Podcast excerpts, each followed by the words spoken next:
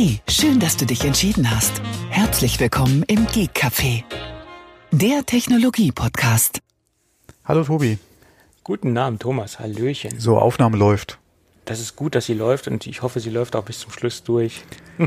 Hatten wir jetzt die letzten zwei Sendungen kein Problem mit, ja. Also von daher. Ja, das wollen wir jetzt nicht beschreien. Ne? Also, ja, genau. Also dreimal auf Holz.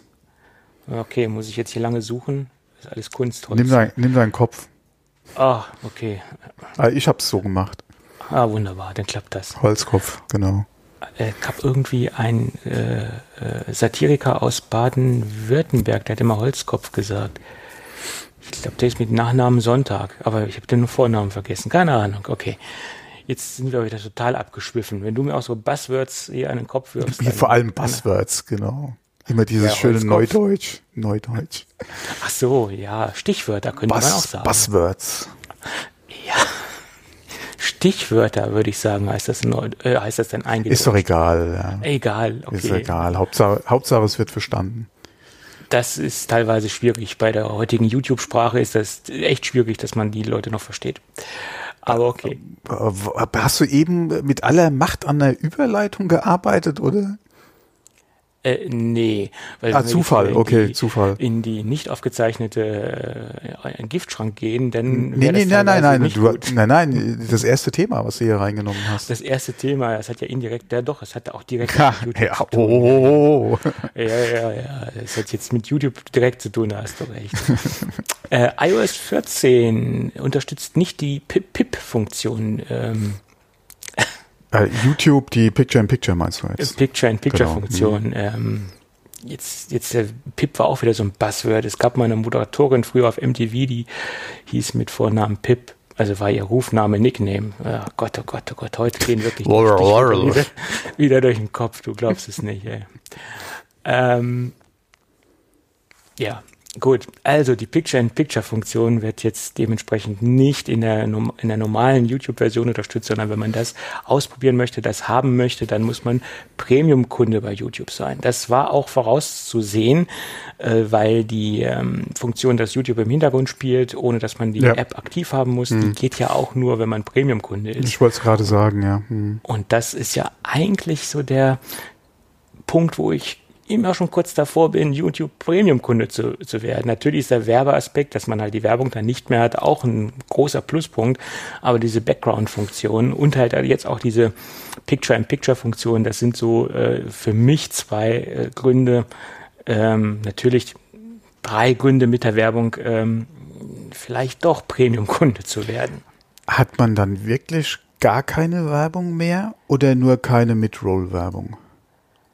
Man hat gar keine Werbung mehr. Also keine Pre-Roll und, Und keine After-Roll oder wie man mit, mit. Mid-Roll, also während dem Video. Ah, okay, das wäre wirklich was Schönes, weil äh, wenn man jetzt mal guckt, Twitch hat jetzt gerade angekündigt, dass sie bei ausgewählten Streams oder ich- wahrscheinlich eh generell in Zukunft äh, Mid-Roll-Werbung machen, also ungefragt während dem Stream dann Werbung einblenden.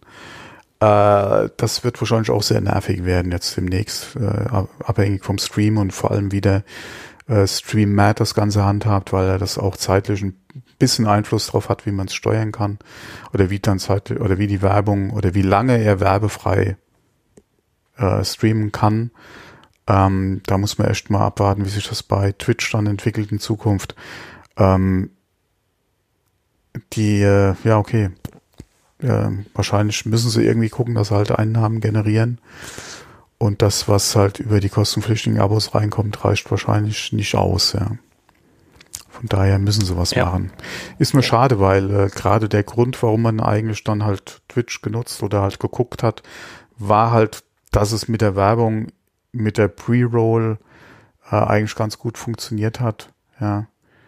Äh, es hat ein, es hat eh schon geweibt, ge, ge, oder mich hat es zumindest mal geärgert, dass äh, trotz Prime und am Anfang war Twitch als Prime-Kunde ja werbefrei, ja, dann kam ja die Pre-Roll und jetzt mittlerweile die Mid-Roll.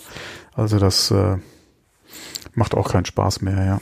Also Pre-Roll-Werbung finde ich ja noch okay. Also damit komme ich noch zurecht. Ja, gerade so wie es, ja, hm, die haben ja recht, teilweise recht lange Videos und ich glaube, du musst zehn Minuten erreicht haben, dass du dann wieder eine Werbung reinklicken kannst oder dass du es so konfigurieren kannst als YouTuber, dass du wieder eine Midroll reinklicken kannst. Und es gibt ja echt YouTuber, die knallen dir alle zehn Minuten wirklich eine Werbung rein. Äh, die sind da wirklich äh, gnadenlos. Also äh, gibt es, gibt es da nun wirklich, da sind welche richtig krass unterwegs. Ne? Das ist schon heftig. Ja, ähm, hm.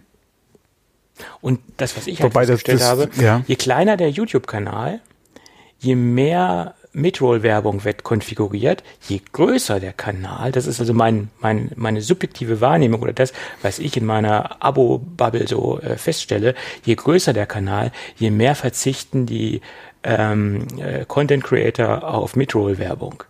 Die machen halt nur eine Pre-Roll und dann ist gut und verzichten halt äh, Midroll-Werbung reinzusetzen. Das ist das, was ich halt in meiner Abo-Liste äh, so feststelle. Ja, okay, je, je größer der YouTuber und äh, je mehr Werbepartner oder Sponsoren er wahrscheinlich eh hat, ja, ist die Frage, inwieweit muss ich meine Zuschauer oder meine, meine Guck, ja, doch die Zuschauer dann noch mit zusätzlicher Werbung halt äh, quälen, um es mal so auszudrücken die haben natürlich andere Wege noch, äh, Werbeeinnahmen zu generieren, als jetzt dann wirklich die äh, YouTube-Werbung. Von ja, daher, klar. ja, und es ist halt auch die Frage, ich weiß nicht, was standardmäßig da halt äh, geschaltet wird ähm, und inwieweit man da als kleiner oder Nicht-Partner da noch Einfluss drauf hat, ist ja auch wieder die Frage. Ja. Da kenne ich mich jetzt äh, nicht aus bei YouTube. Ähm, aber das Schöne ist, ja, in der Regel ist ja, oder viel Werbung äh, ist ja nach fünf Sekunden wegklickbar äh, bei YouTube. Von daher ist es, hält sich der Nervfaktor noch in Grenzen. Ja. ja. Ja, viele Werbung. Es gibt auch Werbung, die ist nicht wegklickbar. Gibt es natürlich auch einige Spots, die dementsprechend nicht raus, rauszunehmen sind. Ne? Ja, aber da hatte ich bis jetzt das Glück, da war jetzt nichts irgendwie, was übermäßig lange wäre. Also was im Moment sehr aggressiv ist, jedenfalls bei mir, wenn ich YouTube-Videos schaue, äh, Peloton. Die hauen äh, wirklich oh. bei mir, jedes zweite Video ist äh, Pellet-Werbung. Äh, gutes Stichwort. Ähm, da können wir auch gleich kurz mal kurz drüber sprechen. Ich wollte aber jetzt, wo wir eh bei YouTube und Google waren, kurz noch ansprechen. Das hatte ich für später mal kurz notiert. Und zwar ähm, Google Chrome äh, und auch Gmail sind jetzt äh, mit den letzten Updates in der Lage, unter iOS 14 als Standard-App eingestellt zu werden. Mhm. Und äh, auch DuckDuckGo, der äh, Browser, äh, den sie anbieten für iOS, kann mittlerweile auch als Standard-App unter iOS 14 äh, eingestellt werden. Ähm, ja, so mal kurz, wo wir gerade über YouTube gesprochen haben. Also wer Chrome und Gmail nutzt äh, und äh, eventuell die 14er Beta beziehungsweise die der Release müsste jetzt raus sein, oder? Was? Äh, 14? Ja. 14 ist so final. Ja. Ist draußen. Ja, sag ich doch. Müsste jetzt ja. raus sein. Ja. ja. Also wie gesagt, der kann dann da das als Standard einstellen. Mhm. Ja. Ich habe es auch gemacht bei mir, funktioniert. Ja. Kann man nicht meckern. Und wo du gerade über Peloton gesprochen hast, wir hatten ja das letzte Mal über Apple Fitness gesprochen. Mhm. Und äh, hier äh, und so weiter und kostenpflichtig und äh, über Apple One und alles Mögliche da gesprochen in Bezug auf Kosten. Ähm, was ich jetzt erfahren habe, ist, äh, das war mir jetzt auch nicht bekannt, Nike Plus bietet ja in ihrer App ja auch äh, so Fitnessprogramme an und zwar das Ganze kostenlos. Kostet gar keinen Cent. Ja. Okay. Ähm, von daher, äh, ich wollte mir das bei Gelegenheit mal angucken. Ich habe es heute Morgen gerade erst äh, erfahren. Ähm, das muss anscheinend auch vor langer Zeit oder vor einiger Zeit ein kostenpflichtiger Dienst gewesen sein und wurde dann von Nike geändert auf kostenlos in der App. Ähm, also muss auch schon wieder ein bisschen her sein. Äh, genau weiß ich jetzt nicht. Ähm, die sagen sich auch, ja, wir äh, wollen mit dem Angebot halt unsere äh, Hardware im Prinzip äh, pushen oder verkaufen, ja, und müssen halt mit der App kein Geld generieren.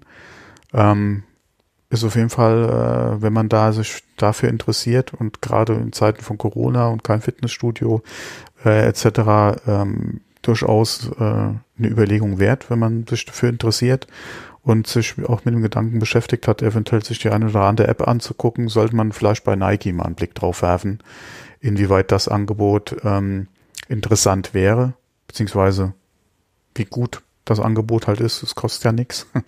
ähm, und äh, ja, müsste man sich, wie, oder wie gesagt, ich werde es mir auf jeden Fall mal angucken. Wie weit es dann nutzen werde, ist eine andere Frage, weil man ist ja dann doch ein bisschen faul. Aber auf jeden Fall mal gucken, wie, welches oder wie umfangreich das Angebot ist und wie die Qualität ist. Das werde ich mir auf jeden Fall mal noch reinziehen. Ja. Okay. Ja, das war mir auch nicht bewusst. Also ich bin auch nicht so in den ähm, ja, nee, weil, App. Genau, weil wir ja noch äh, gerätselt hatten, ähm, auch mit den anderen Anbietern gerade und mit der Preisstruktur in Bezug auf äh, Apple Fitness jetzt, was ja dann für einen Zehner oder halt in Apple One dann mitkommt äh, und wie gesagt kostenlos. Ja, klar. Äh, ist, glaube ich, ein ziemlich äh, großes Argument, ja. Wie gesagt, muss man dann halt vergleichen oder die Leute, die genau. halt im, im Game sind mit so Fitness-Apps, wie gut sich äh, Fitness Plus gegenüber der Nike-Geschichte äh, schlägt genau, bis, oder, bis, äh, oder die Unterschiede sind oder wo auch die Qualitätsunterschiede genau, sind. Genau, und vor allem bis Apple Plus, äh, bis Apple Plus, bis äh, Apple Fitness kommt, dauert es ja noch einen Moment. Von daher kann man sich das bis dahin in Ruhe mal angucken. Mhm. Aber wo wir gerade bei dem Thema Sport sind und Schuhe sind, würde ich sagen, packe ich ein Thema ganz nach vorne, äh, weil es thematisch gut passt. Ähm, die Firma Lego startet eine Kooperation oder hat eine Kooperation mit Adidas gestartet. Ich weiß nicht, ob du das mitbekommen hast. Nee. Okay. Ähm, Adidas äh, hat seit Jahren schon oder ich glaube seit letztem Jahr angefangen mit gewissen Marken Kooperationen zu starten. Die haben das jetzt, da gibt es ein gewisses Team, ähm, was ins Leben gerufen worden ist, äh, was sich zur Aufgabe gemacht hat, von A bis Z ähm, äh, Firmen ins Boot zu holen, äh, die äh, ikonische Produkte haben, die man gut miteinander verbinden kann. Mittlerweile sind sie beim Buchstaben L angekommen und was liegt da näher als Lego? Es gibt einen äh, Adidas-Schuh im Lego-Design. Ähm, der Adidas-Schuh ist das Produkt ZX8000, also ein relativ bekanntes Produkt aus dem Hause Adidas, ein relativ ikonisches Produkt. Die Grundform vom ZX8000 ist auch geblieben. Allerdings ist die Farbgestaltung natürlich eine andere. Man findet dort die Lego Grundfarben wieder, also sehr knallige, polarisierende Farben.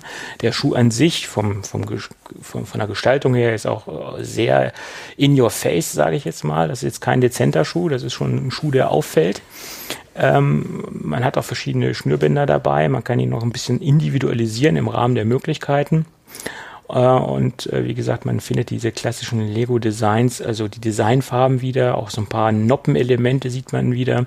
Man sieht auch einen Lego-Brick, äh, der im Schnürband mit angebracht ist. Ich glaube, der Fachausdruck für dieses Element im Sportbereich heißt Lace Jewel, also das, was vorne auf der auf dem Schnür, auf der, auf dem Schnürfeld ist. Da ist noch ein Lego Brick mit eingefädelt ähm, in der Farbe Grün äh, und auf der Schnalle oder auf der Zunge vom Schuh oben ist dann noch das Lego Logo äh, einge, eingelassen.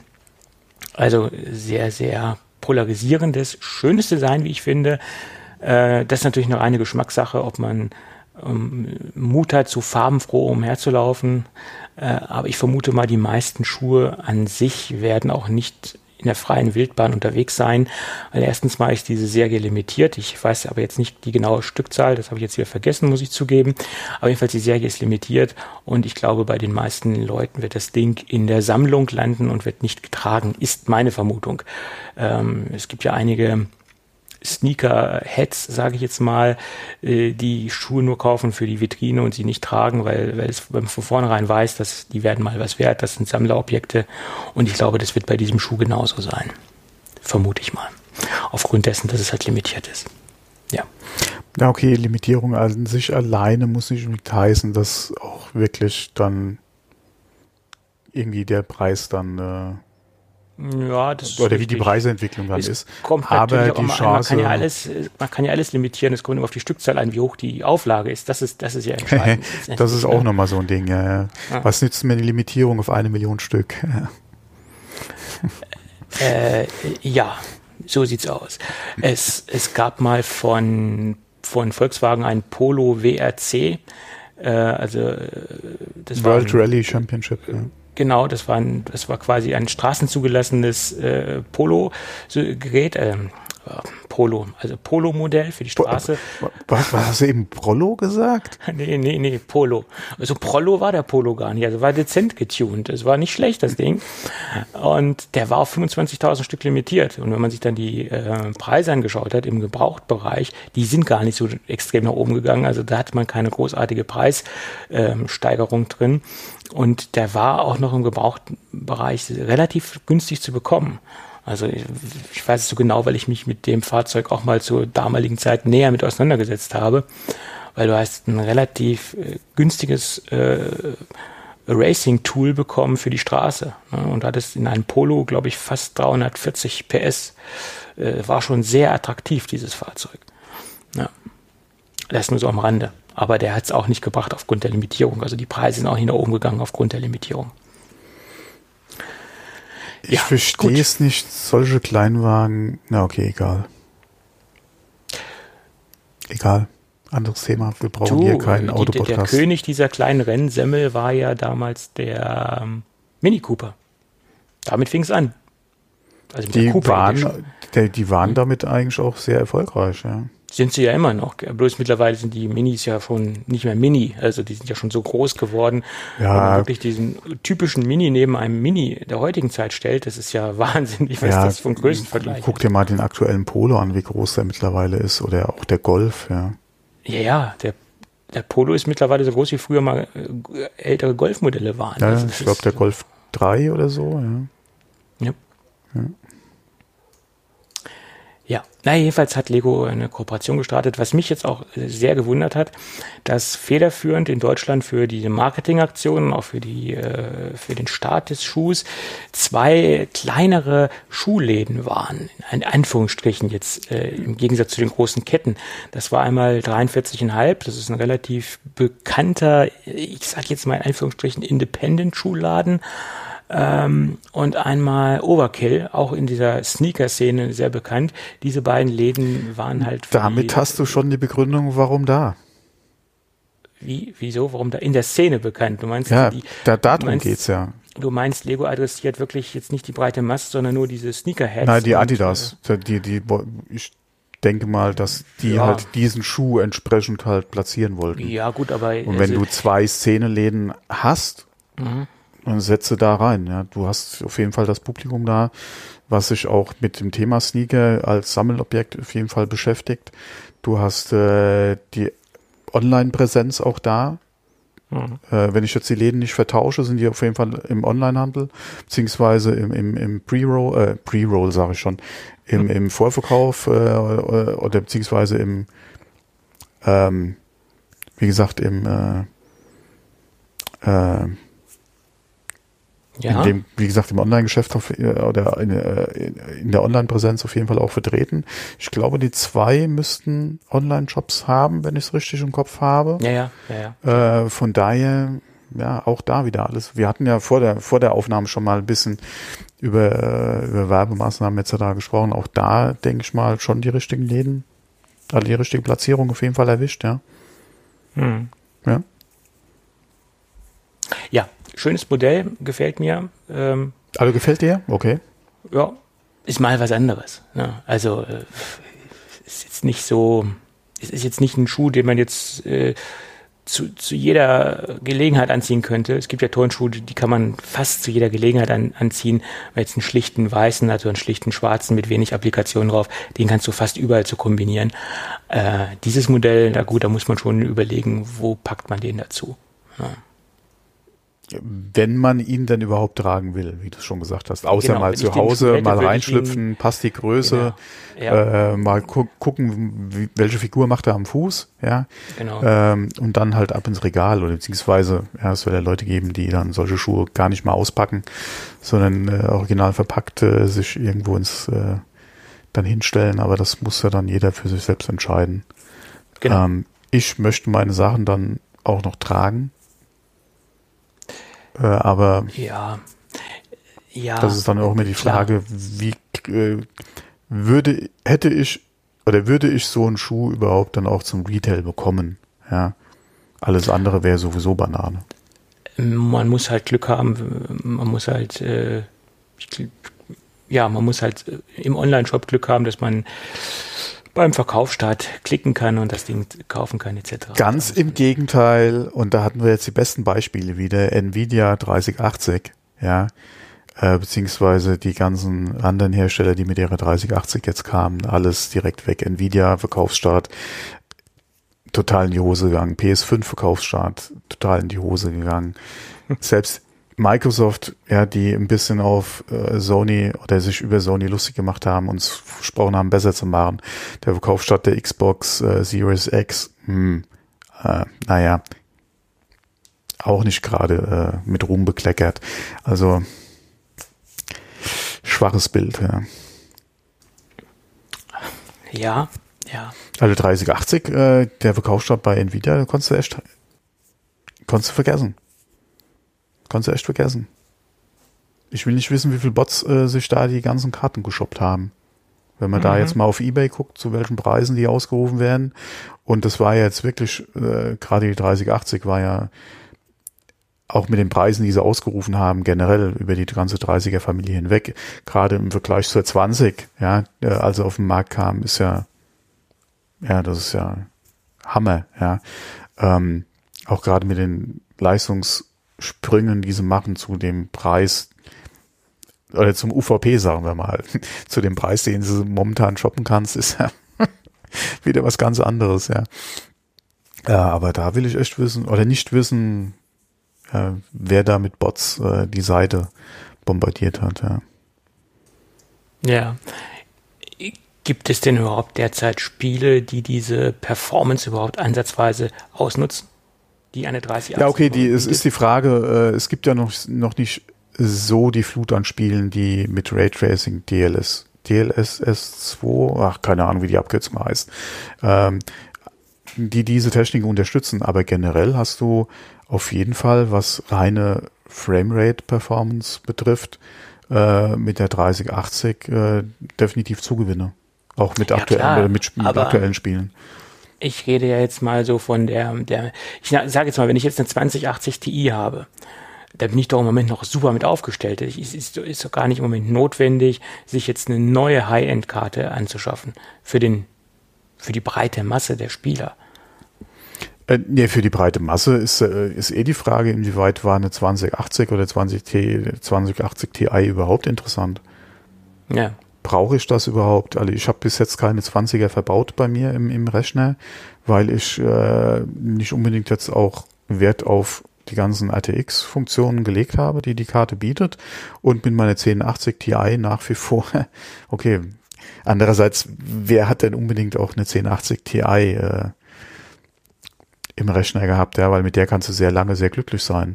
Wenn du nicht wirklich äh, die Funktionen, die die 20er oder 2080 bietet, äh, leistungstechnisch war die nicht unbedingt weit, alle war, oder warst du jetzt nicht abgeschlagen mit deiner 1080.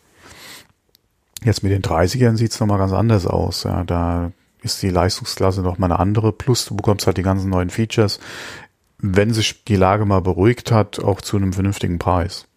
Hm. Ist zumindest mal meine Hoffnung, ja, dass die Preise sich da auch wieder äh, einpendeln, sobald die Versorgungslage äh, besser wird. Ähm, aber ich könnte mir durchaus vorstellen, meine 1080 Ti durch eine 3080 zu ersetzen, ja. Ähm, aber da muss man mal abwarten, inwieweit äh, oder wann sich der Markt da entsprechend beruhigt hat. Ja. Und ich müsste halt gucken, die ist ja noch mal ein bisschen leistungshungriger geworden, wie es da von meinem Setup aussieht.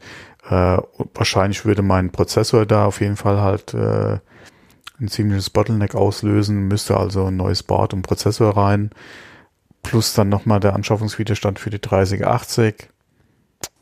Ist halt ja, die Frage. Klar. Das muss ja ausgewogen sein, ne? das Ganze. Das nützt ja nichts. Ne? Es sollte passen. Es sollte passen. Sein, was, ja. was nützt mir eine schnelle Grafikkarte, wenn der Prozessor das nicht mehr hinkriegt, ja. Hm. Äh, weil da ist halt die Frage wirklich Bottleneck, ja. Und das ist jetzt schon ein bisschen grenzwertig mit meinem aktuellen und der 1080. Äh, von daher würde es mit der 30, nicht, 3080 nicht, nicht besser werden. Also da müsste ja. auf jeden Fall was gemacht werden und dann hast du da wieder einen Anschaffungswiderstand, ja. der nochmal anders aussieht äh, als äh, zum Beispiel eine, eine, eine, Series X. Ja. ja. Aber es ist halt ein Gaming-PC.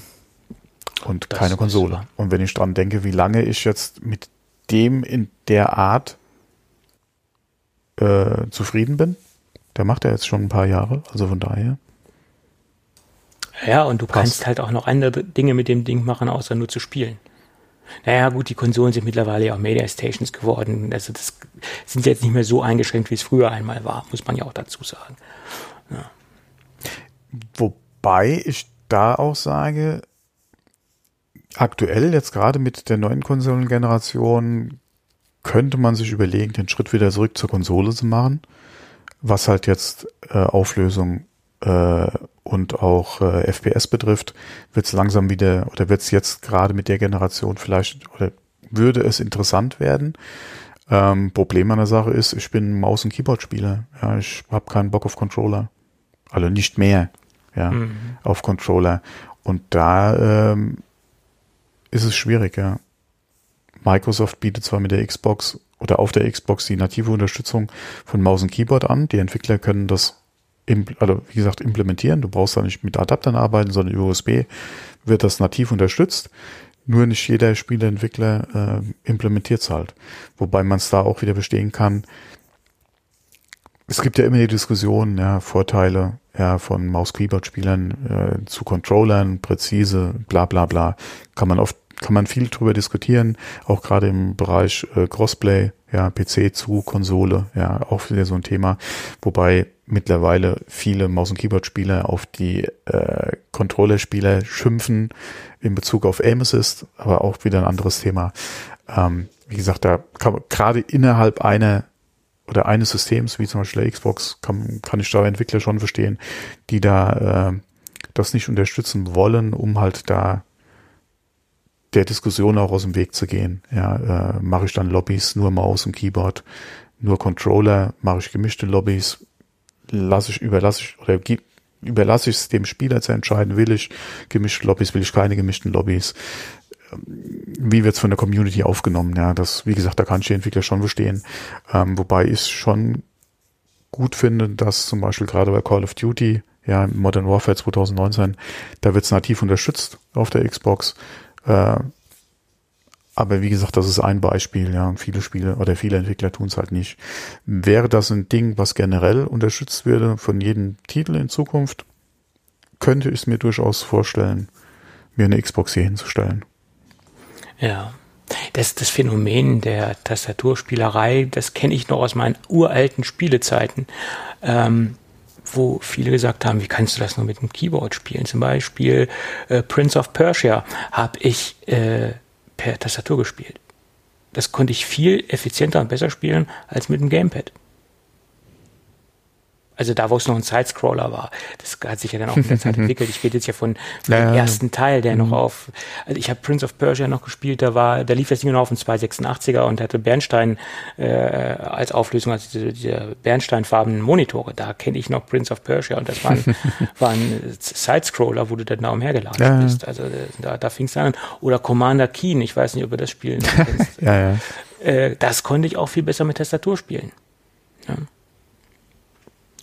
Aber gut, das sind ja auch nun uralte, uralte Spiele. Das ist schon ein paar Jahre her, ja. Fragt mal heute jemand Commander Keen, äh, hm, ja, hm, ja. Ja, wer, wer es entwickelt? Äh, Apogee? Nee. Weiß ich jetzt gar nicht. Hausaufgabe fürs nächste Mal, Tobi.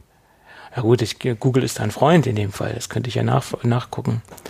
Ich glaube, so, von denen habe ich sogar noch eine Originalverpackung irgendwo stehen. Ich glaube, manche Spiele habe ich hier noch rumfliegen. Gut. Es gab auch Spiele, die habe ich beim Original gekauft und nicht als dezentrale Sicherheitskopie. Sollte es, soll es geben, ne? So, jetzt sind wir aber auch wieder von Pontius zu Pilatus. Äh, wo waren äh, wir denn eigentlich, bevor wir auf das Thema gerade kamen? Äh, waren wir den Turnschuhen nicht äh, gelandet. Lego? Wie kamen wir da jetzt zu Spielen und PC Nike, und Lego, Turnschuhe, keine Ahnung. Online, äh, keine Ahnung, egal, egal. Auf jeden Fall wieder zurück zum Thema. Ja. Oder zu den Themen. Zurück. Ja, genau. Lass uns über die Apple Watch Series 6 sprechen. Nämlich äh, iFixit hat das Ding ein bisschen aufgeschraubt und hat reingeschaut ja. äh, und haben mal geguckt, was da so abgeht. Sie haben nicht so viel Veränderungen feststellen können, die üblichen Dinge natürlich, die neuen Sensoren selbst reden, das ist klar, die wollen wir jetzt hier nicht einführen. Äh, die hat Apple ja auch schon selbst äh, genügend jetzt vorgestellt. Aber es geht mehr darum, wie sich die äh, Akkugeschichten verändert haben.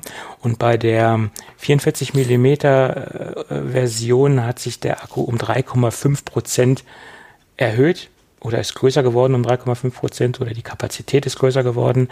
Äh, das ist recht, äh, ja, ich sag mal so, bemerkenswert ist es in dem Fall nicht. 3,5 Prozent ist nicht die Welt. Apple gibt da noch die gleichen Stundenzahl an wie bei dem Vorgängermodell.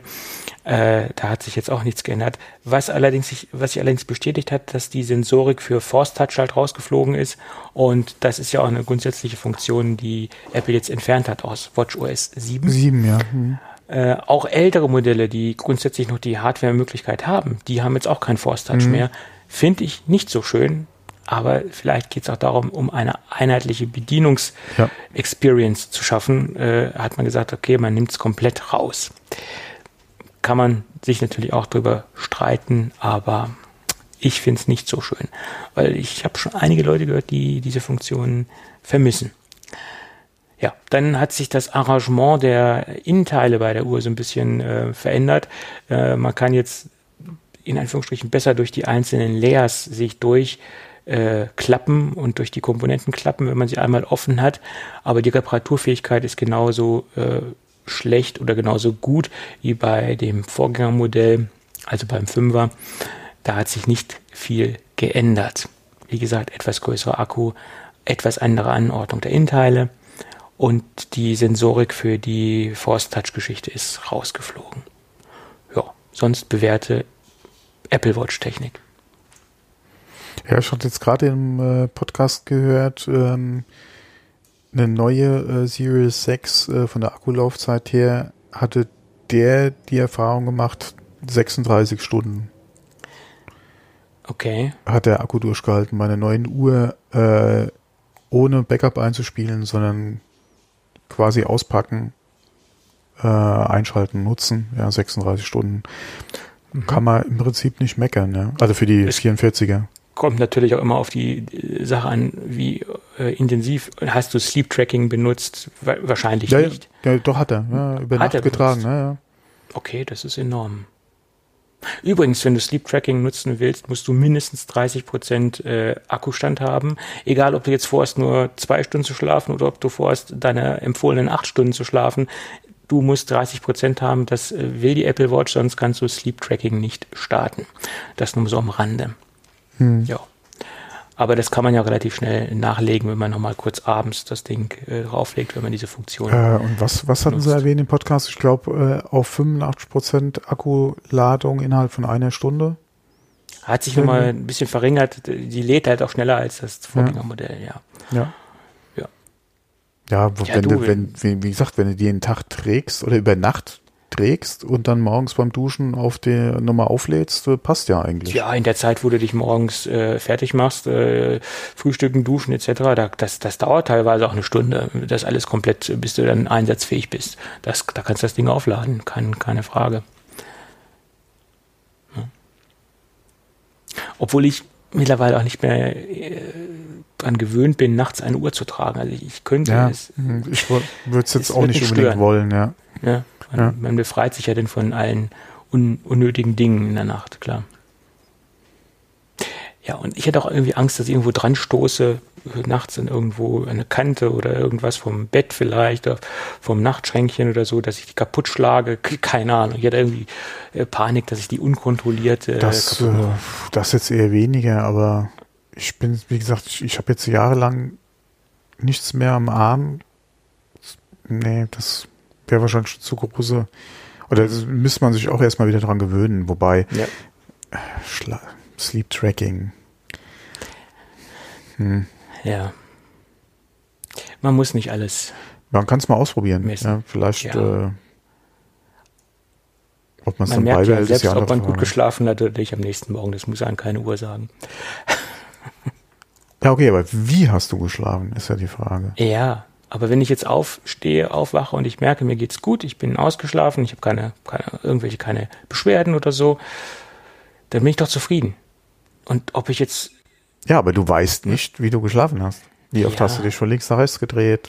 Das weiß ich Wie nicht. waren Das deine Tiefschlafphasen? Naja. Man muss sich nicht über alles Gedanken machen. Man muss nicht alles messen. Das macht alles, teilweise macht das alles nur Panik. Gut. Aber das nächste Thema ist auch ganz interessant. Wenn man sich ein Armband kauft, also mit der Apple Watch zusammen, kann man ja eine Unzahl an Konfigurationen sich durchklicken und sich für die tollsten äh, Zusammenstellungen entscheiden. Und wenn man sich für das Solo Loop entscheidet oder für das Solo Loop in der Silikonvariante oder das geflochtene, da gibt es ja im Moment zwei Modelle, und man merkt, hupsi, äh, ich habe falsch gemessen, das Ding ist zu groß oder ist zu klein, dann äh, ist es so, dass man die komplette Uhr retournieren muss und nicht nur das Armband. Ähm, das berichten jedenfalls Nutzer aus den Vereinigten Staaten von Amerika im Mac Rumors Forum. Ob das in Deutschland auch zutrifft, das weiß ich nicht. Da habe ich noch keine Berichte darüber gelesen. Ich gehe aber mal davon aus, dass das eine äh, internationale Entscheidung ist von Apple, das so abzuwickeln. Warum das so ist, keine Ahnung, wird logistische Gründe haben, wird interne Gründe haben, wird, äh, das sind halt logistische Ablaufprozesse, die da einfach entschieden worden sind, die so zu handeln. Ähm, und von daher äh, sollte man sich beim Messen Mühe geben und äh, vielleicht sogar, wenn man sich für so ein Band entscheidet, äh, was man nachmessen muss, einfach in den Store zu gehen. Das heißt einfach in der heutigen Zeit, Corona-mäßig nicht so einfach, aber es wäre in diesem speziellen Fall vielleicht doch sinnvoll, sich das vor Ort anzugucken. Und kleiner Tipp, was ich gehört habe von den äh, Leuten, die sich für diese Solo-Loops entschieden haben, nehmt es lieber eine Nummer kleiner als größer, weil die Dinger sind wirklich sehr dehnbar. Ähm, und äh, das äh, habe ich von einigen gehört, lieber etwas kleiner nehmen als zu groß nehmen. Und mit der Zeit, gerade dieses Stoffband, kann ich mir auch vorstellen, dass es mit der Zeit noch eine gewisse, dass es noch einen Hauch ausleiert. Eher als das Silikonband. Ja, wobei das- über das, da sind ja auch Silikonfäden eingearbeitet. Also von daher Ja, ja. wird die Zeit zeigen. Aber das war auch das, was ich letztes Mal schon angesprochen hatte, dass, also so wie ich gerne meine Uhr trage, müsste ich es auf jeden Fall mir im Store angucken, weil bestellen macht da, glaube ich, keinen Sinn. Und die Frage ist ja auch, das hatte ich in dem anderen Podcast auch gehört, da ging es auch nochmal um die Bänder. Ähm, man druckt sich diese, dieses zum Ausprobieren oder zum Feststellen der Größe ja aus. Und anscheinend gibt es da durchaus Leute, die es im falschen Maßstab ausdrucken. Und dann es da eventuell zu Problemen kommt oder zu locker, ja, oder und dann da auf die falsche Größe kommen. Ähm, aber das ist anscheinend kein Einzelfall, ja. Es muss anscheinend doch öfter vorkommen, dass die Bänder dann in der Regel zu groß ankommen. Ja. ab und zu auch mal zu klein, aber in der Regel sind sie einfach zu groß. Ähm, äh, ja, ist halt, ja. Das ist generell halt das Problem, ja, mit dem, ja, wenn halt selbst was gemessen werden muss zu Hause, da kann es halt immer mal zu Problemen kommen, ja, warum auch immer. Selbst wenn man alles richtig macht, ja. Ja, gerade die Männer haben ja mit Größenangaben immer so ihre Probleme. Ja, das ist halt das Problem, oder dieses bekannte Problem mit diesen 20 Zentimetern, ja. Ja, ja, so sieht's aus. ja. Gut, gut. Dann lass uns schnell das Thema wechseln, bevor das hier noch ins, äh, ins, Ach so, ins äh, explicit wegen- ausartet. Ja, ja, nee, aber gerade bei Uhr und Band, äh, das wird halt als eine Einheit verkauft. Ja. Die können dann halt einfach bei der Retour, äh, wie gesagt, Ja, muss klar. dann halt auch Obwohl alles sie ja schon seit, seit zwei oder drei Generationen angefangen haben, die Kartons zu separieren. Das heißt, die Apple Watch ist Ja, ja. separat verpackt und das Band ist separat verpackt, äh, dass man das halt äh, auch, denke ich, anders zusammenstellen kann oder in der Konfektionierung halt leichter hat. Äh, aber das hat halt nur was mit der Zusammenstellung zu tun oder mit Genau. der Verpackung was zu das tun. ist dann trotzdem eins, ja. Ja, richtig. Äh, mal gucken, ob Apple das aufgrund ja, äh, der jetzt vielleicht doch häufiger vorkommenden kommenden Retouren oder nicht Retouren, weil Uhr schlecht lieferbar, ähm, dann vielleicht doch die Policy noch ändert. Dass man vielleicht Ja. die Chance hat, im Store oder so, das eventuell direkt zu tauschen. Das wäre natürlich schon, äh, schon schön, ja. Das ist richtig. Ja, ich glaube, mit den, mit diesen ganzen Messen und diesen ganzen Aufwand, da ist, hat sich Apple keinen Gefallen mitgetan. Und äh, genau. das jetzt so eine kluge Entscheidung war, so ein Solo-Loop-Armband rauszubringen, das steht jetzt auf einem ganz anderen Blatt Papier. Äh, was die Retoure angeht. Ich denke, das, raus, das Rausbringen an sich kein Thema. Es ist halt Problem jetzt in der aktuellen Situation mit Corona halt das, ja, das ist halt das Problem, ja. Ja, ich meine, man muss auch bedenken, dass die Retournierung auch Geld kostet für Apple. Das heißt, dass dieser Abwicklungsprozess oder der Abwicklungsprozess an sich kostet ja auch Geld für Apple. Und ich könnte mir auch vorstellen, dass diese relativ teuren äh, Preise für diese Solo-Loop-Armband auch dadurch zustande kommen, dass man einfach diese Retournierungskosten mit einkalkuliert hat. Weil dieses äh, geflochtene Band kostet ja 100 Euro. Aufgerundet, ein paar Cent. Ja? Möglich, ja. Aber ich weiß, ich glaube nicht, dass sie jetzt damit gerechnet hatten, dass es da eventuell, okay, es ist halt die Frage, sind es wirklich so viele Retouren, aber nach dem, was man gehört hat, ist es doch ein Problem mit dem Selbstmessen. Ähm, ich weiß nicht, inwieweit Apple das so absehen konnte vorher. Ja, also ich höre fast aus allen Ecken und Kanten, äh, zurück, zu groß, zu klein, äh, Mist, passt nicht. Also das höre ich sehr, sehr oft. Gut, kann natürlich auch daran liegen, dass ich ja in der Apple-Bubble unterwegs bin, aber es ist ja nun mal auch das Problem aus der Apple-Bubble. Wo sollte man es denn sonst hören? Ja, also von daher, naja, schauen wir mal. Ich muss allerdings auch zugeben, wenn ich jetzt im Spiel wäre für eine neue Apple Watch, im Prinzip bin ich im Spiel, weil ich immer noch auf der Series One unterwegs bin, ähm, dann würde ich mich auch für das Solo Loop äh, Band entscheiden, weil das ist das, das Band, was mir, wie gesagt, auch vom praktischen Einsatz am meisten zusagt, habe ich ja letzte Woche schon erwähnt, äh, warum. Und ja, dann, sure, sieht schlecht aus. Äh, Apple Store ist weit weg. naja, egal. Dann lass uns zum nächsten Thema kommen. Linksys hat jetzt, ist jetzt dabei, äh, HomeKit-Updates auszurollen für ihre Routersysteme.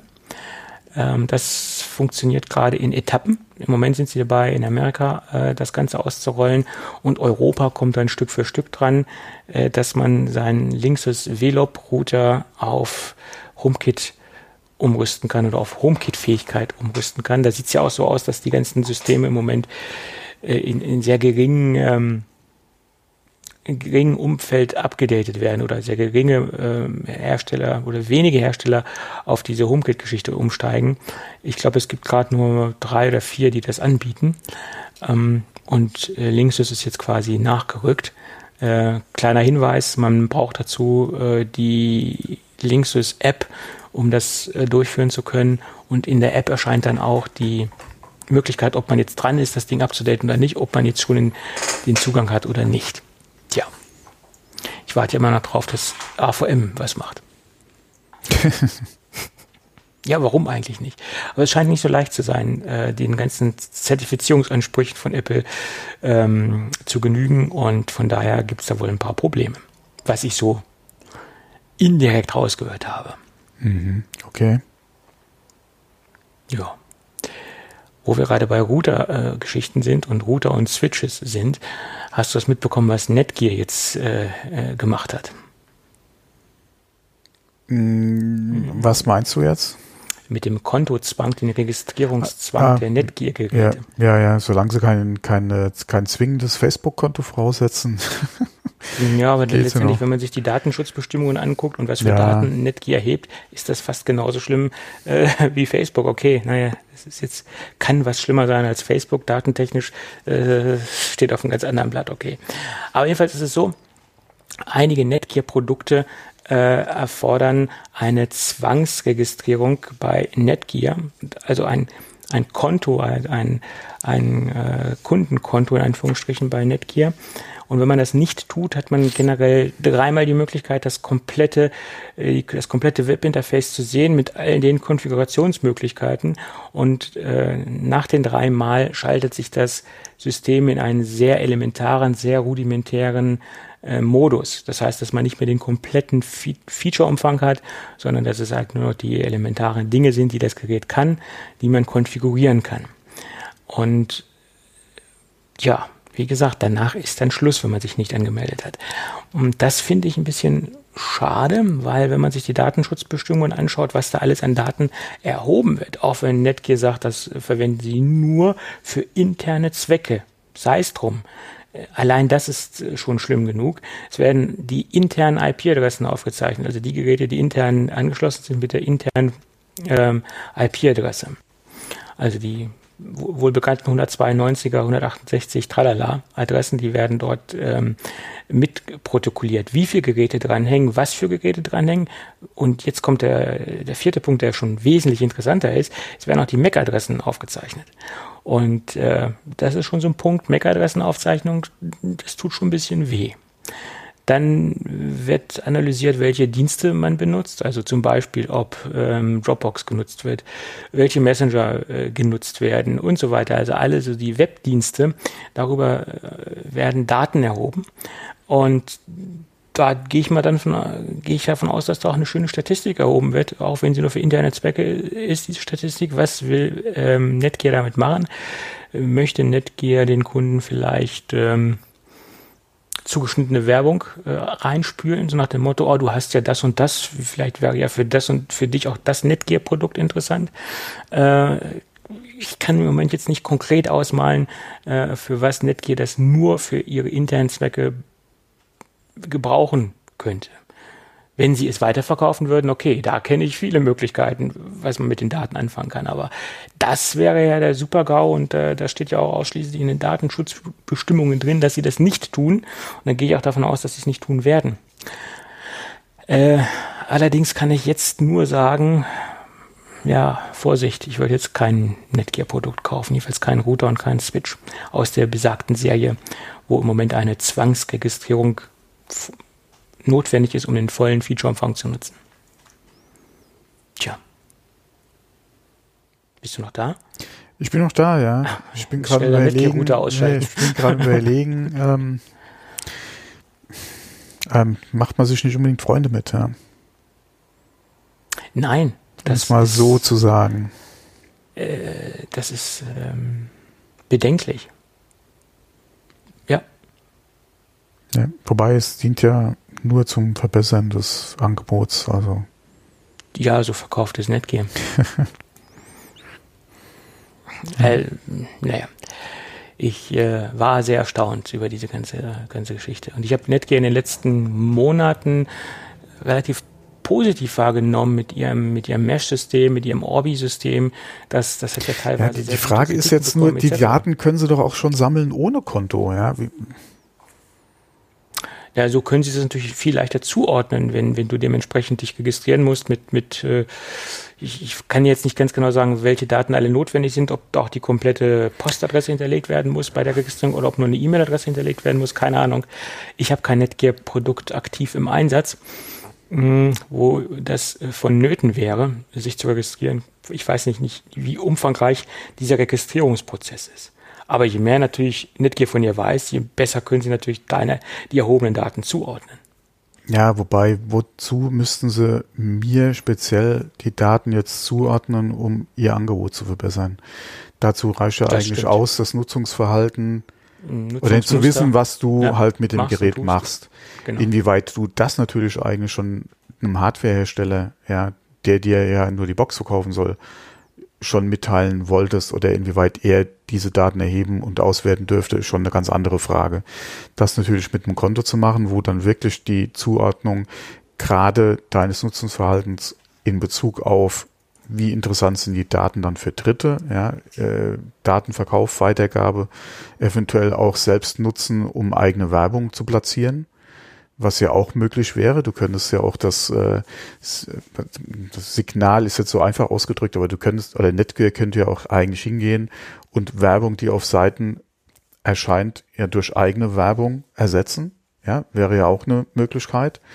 Ähm, und das natürlich dann auf dein Nutzungsverhalten abgestimmt. Ja, da kann man sich jetzt tausend Gedanken machen, inwieweit oder für was das alles äh, interessant wäre. Ähm, wie gesagt, das, hm, ja, äh, hm, will ich dann ja, äh, Netgear, ja. Ja, also diese, diese Neuigkeit hat jetzt bei mir sehr, sehr starke ähm, Bedenken ausgelöst gegenüber der Marke Netgear, muss ich ganz ehrlich sagen. Ich, ich ja. Ja, und wie gesagt, gerade das in Bezug auf Werbung, das hat man ja auch schon von dem einen oder anderen äh, Netzanbieter gehört, ja. Mhm. Äh, nicht jetzt unbedingt Hardwarehersteller, aber wenn man mal guckt, gerade im Smart TV-Bereich, wie es da teilweise um Werbung bestimmt ist, ja. Ja, klar. Da wird Könnte ja natürlich auch Begehrlichkeiten äh, bei äh, anderen Hardwareherstellern dann auslösen, ja. Mhm.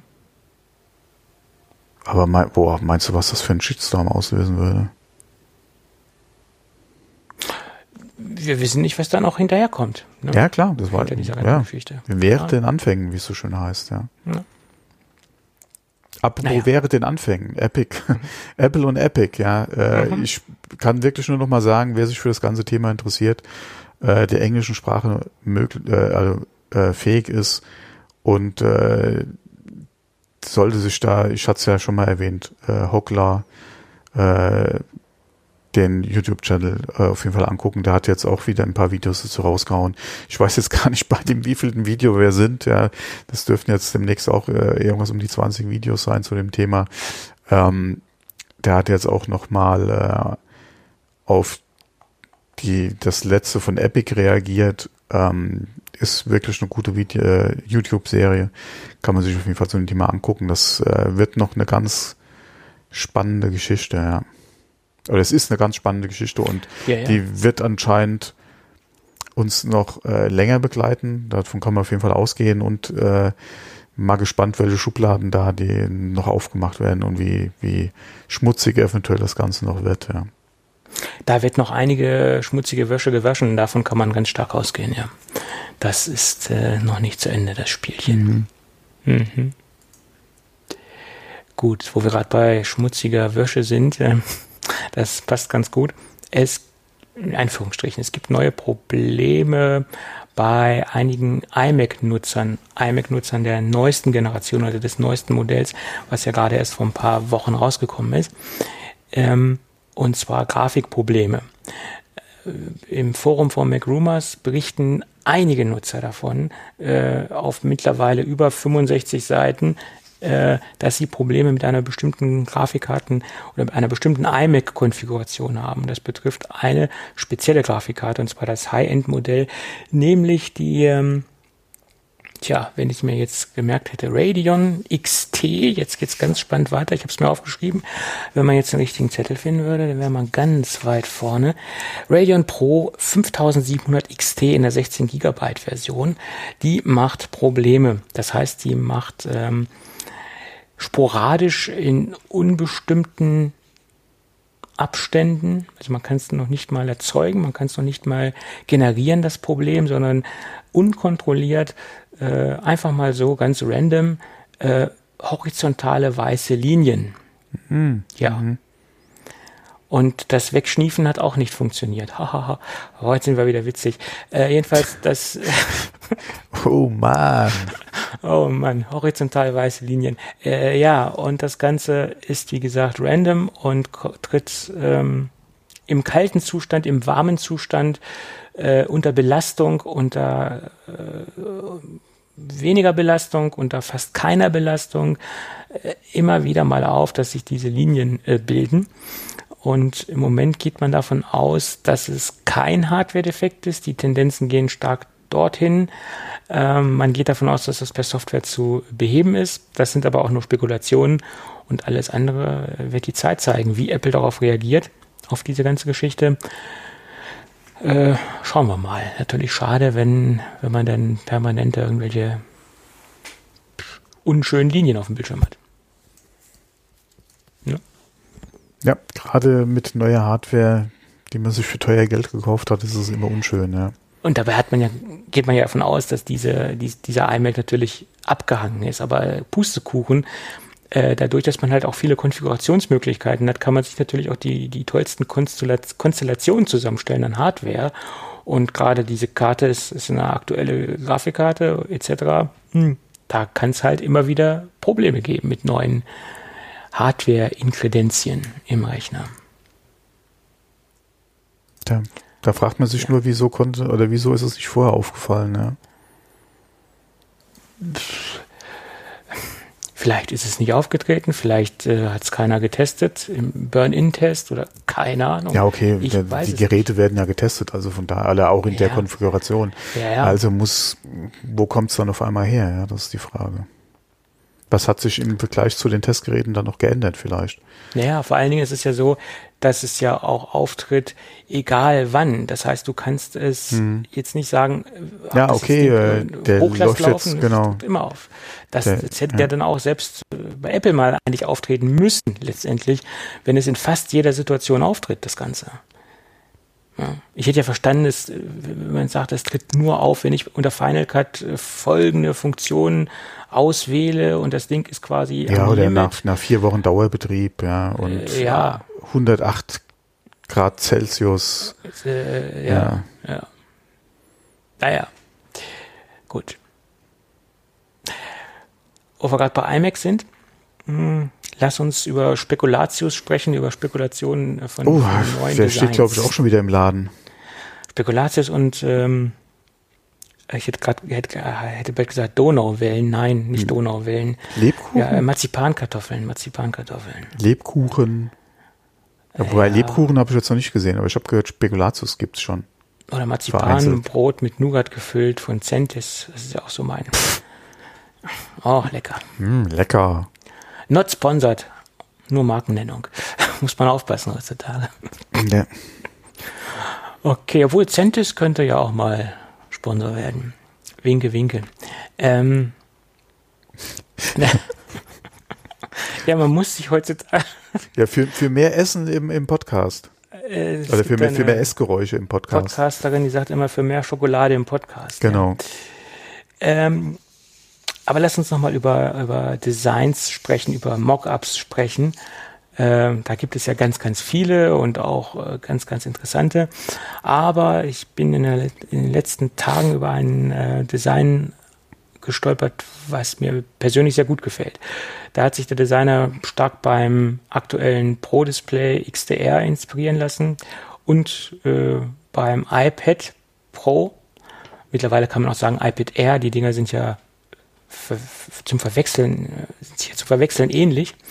Aber jedenfalls sieht es so aus, dass äh, er das, das Beste aus beiden Welten zusammengeschmissen hat. Und das waren ja eigentlich auch die Gerüchte, die in den letzten Monaten stark im Umlauf waren, dass so der kommende iMac aussehen soll. Aber äh, da ist ja dann auch sehr still drum geworden, äh, wo Apple uns dann den Intel iMac dahingestellt hat, mehr oder weniger im gleichen Design. Design, danach hat man da nichts mehr von diesen Designgerüchten gehört und man hat auch nicht mehr viel davon gehört, ob wie jetzt der neue ähm, ARM Silicon äh, iMac aussehen soll. Da gab es jetzt ganz wenige Gerüchte. Aber jedenfalls hat sich ein recht bekannter Mockup-Designer hm, darüber Gedanken gemacht und ich finde, die Designs sehen sehr, sehr, sehr, sehr, sehr gut aus. Ähm, ich hoffe, in irgendeiner Form wird sich das auch widerspiegeln im, im neuen iMac dann und wir werden das Ganze so sehen. Ne? Hm, ja. Und was mir jetzt noch sp spontan dazu eingefallen ist, ähm, es gab ja viele Vorschläge, dass man in den Standfuß irgendwelche Elektronik reinpackt, ein QE-Charger, ein USB-Hub mhm. etc. Mhm. Ich glaube nicht, dass Apple das machen wird, weil sobald du da irgendeine Art von Elektronik reinpackst, ähm, schließt du ja einen, einen, großen Benutzerkreis aus, nämlich alle diejenigen, die das Ding an einem Weser-Mount befestigen wollen. Weil es macht ja wenig Sinn, wenn man da unten Elektronik reinpackt und man packt das Ding weg, nimmt es weg, dann nimmt man ja auch einen Funktionsumfang weg. Wahrscheinlich wird es auch dann gar nicht funktionieren, wenn man das Ding einfach abbaut, äh, wird es nicht gehen oder das ist einfach, muss einfach fest mit verbunden sein, wenn dort unten Elektronik im Standfuß wäre. Und wenn man das macht, schließt man die ganzen Weser-Mount-Nutzer äh, aus und ich glaube, der Nutzerkreis ist nicht so klein. ich wollte gerade so fragen, wie groß wird er denn sein? Das kann die Apple beantworten, weil Apple ja. äh, verkauft ja diese Adapterplatten.